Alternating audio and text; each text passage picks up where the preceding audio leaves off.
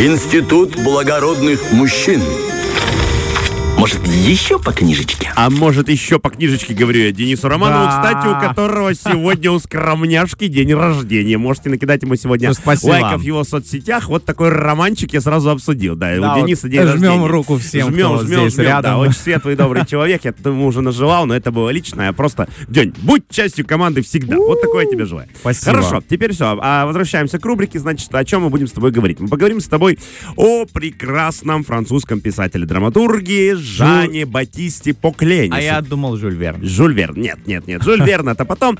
Э, Жан-Батист Поклен. Слыхал ли ты о таком? Вообще, Конечно. Жан, а, Жан Батист отдельно слышал. А, А, вот пос- Я тебе подскажу, нет. что это Жан-Батист, он же Мольер. Да, это вот это известный слышал, французский да. драматург. Да, настоящая его фамилия Поклен, в общем-то, да. В один из дней в своей биографии он неожиданно взял э, псевдоним Мольер. Кто, кто это такой, почему такой псевдоним, до сих пор ученые не знают. Никаких расшифровок он, собственно, не дал. Просто неожиданно однажды Поклен вышел из дома, а вернулся уже Мольер. Поговорим о его э, комедии. Я тебе скажу, что я сейчас просто перечитываю с большим удовольствием э, Булгакова «Жизнь господина де Мольера», и как раз там описывается создание его э, литературных произведений. Я подумал, почему об этом бы и не поговорить. Тем более, что есть одна очень поучительная история. Есть у него такая пьеса, называется она «Смешные жеманницы».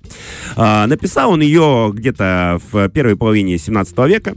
А, кстати, интересно рассказать о том, как он в целом писал свои знаменитые комедии.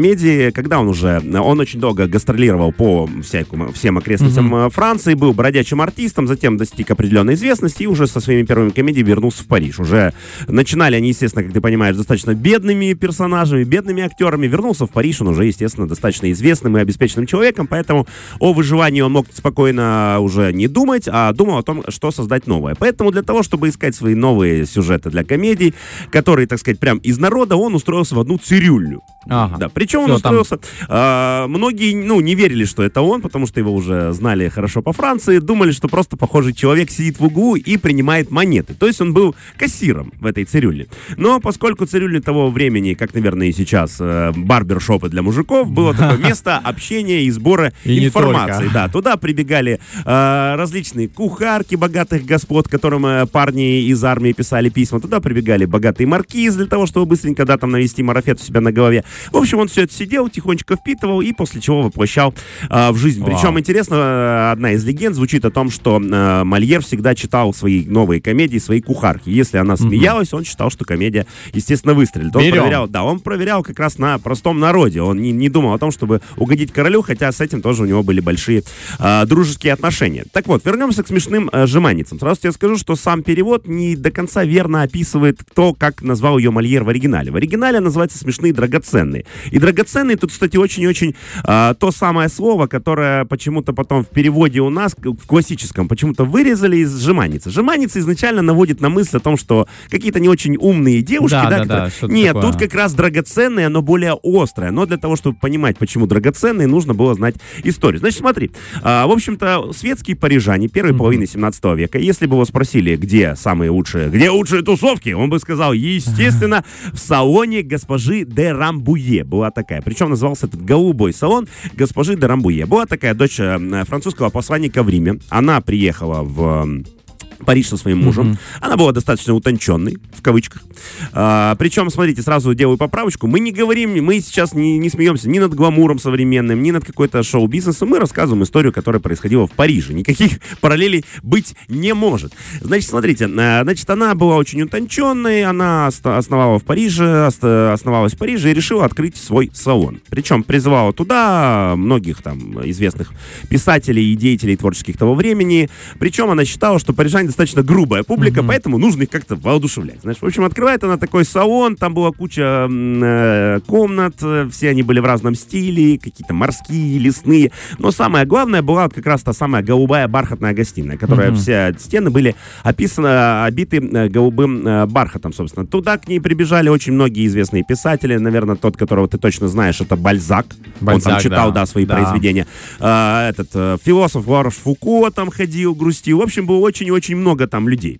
А, они все собирались, общались. В итоге они вылились в такой, ты знаешь, э, интересный клуб, который э, начал не просто обсуждать э, друг друга и то, что происходит, и литературу. Они стали законодателями моды. В какой-то момент. Даже Именно, так? причем не моды, как одеваться, а моды культурные. То есть любой роман любого писателя, начинающего или не очень, попадал в их цепкие лапки, и они со своей колокольни часто достаточно непрофессионально все это обсуждали, создавая таким образом очень хороший общественный фон.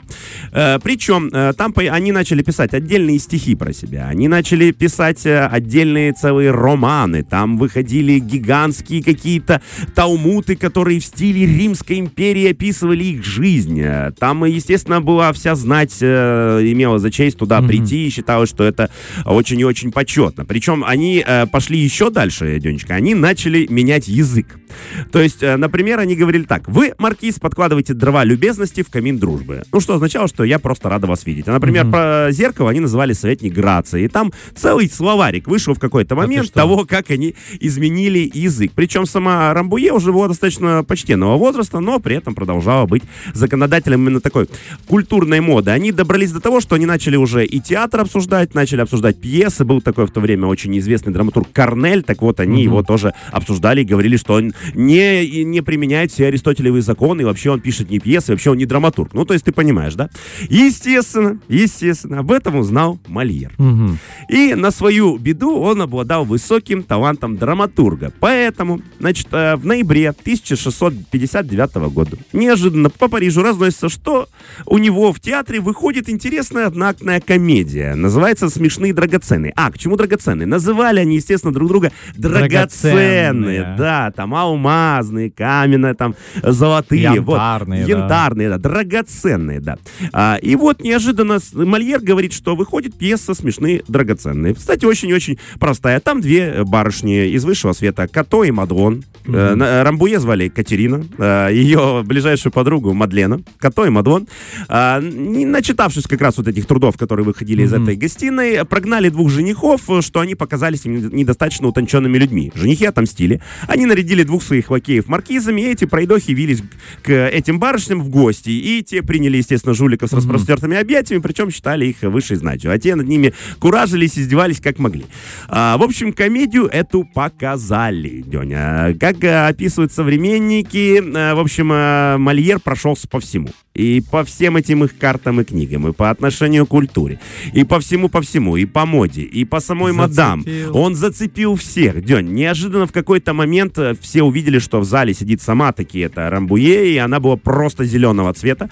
В этот момент один из зрителей из портера кричи- крикнул «Мужайся, Мольер, это настоящая комедия». Он предчувствовал эту бурю. Естественно, маркизы, которые там были, чувствовали себя оплеванными. Многие из них выходили из зала. В общем, это была бомба, которая прям попала туда, куда надо. Это была действительно настоящая комедия, которая зацепила очень и очень многих. Некоторые, кстати, из тех, которые были в этом салоне, в этот момент сказали, слушайте, действительно занимались мы какими-то глупостями и перестали в этот салон ходить. Но, опять же, это был бы не Мольер, те, кто знает его историю, что на следующий день пьесу что? Запретили. запретили. Конечно. Мадам побежала туда, когда нужно, но Мольер был на то и Мольер, что никогда не унывал. Естественно, он тут же побежал к э, королю. Король был в отъезде, он написал ему гигантское письмо, отправил туда пьесу, а после чего решил, что надо как-то спасать, и сел и начал эту комедию коверкать. И насколько я понимаю, вот как раз вот этот немножко исковерканный вариант и добрался до нас. э, В переводе «Смешные жеманницы». Он его поковеркал, причем достаточно так, э, знаешь, поверхностно, для того, чтобы просто пропустила цензура. Эти Като и Мадлен, они, оказывается, Мадлон, приехали не из Парижа, они не парижанки, они приехали откуда-то, да, они из провинциалки, вот поэтому они такие, знаешь, немножко глупые. А, В общем, он не так много он там по- повырезал, и неожиданно, естественно, пьесу разрешили э, обратно к э, этому, к постановке. И тут же его э, казначей сказал, что поднимайте билеты вдвое. То есть где-то примерно через месяц вернули пьесу «Смешные драгоценные» на сцену. Она имела колоссальный фурор. Сам салон очень быстро пришел в негодность, и в целом это была, наверное, одна из добрых историй, которая случилась с Мольером. Дальнейшие его пьесы уже приносили ему намного больше, к сожалению, всяческих грустей и бед. Но в целом вот такой действительно комедиограф интересный. Если не читали или не смотрели, очень советую. Действительно интересная, веселая пьеса. Мне вот правда она нравится не тем, что она высмеивает, знаешь, а, какие-то, каких-то модных людей. Потому что в разные времена разная мода. Действительно, есть девушки, которые любят моду. Это высмеивает них, это высмеивает нравы людей, которые, к сожалению, недостаточно образованы, но при этом лезут туда, куда их совершенно не звали. И не просто лезут, а еще и там начинают задавать свой тон.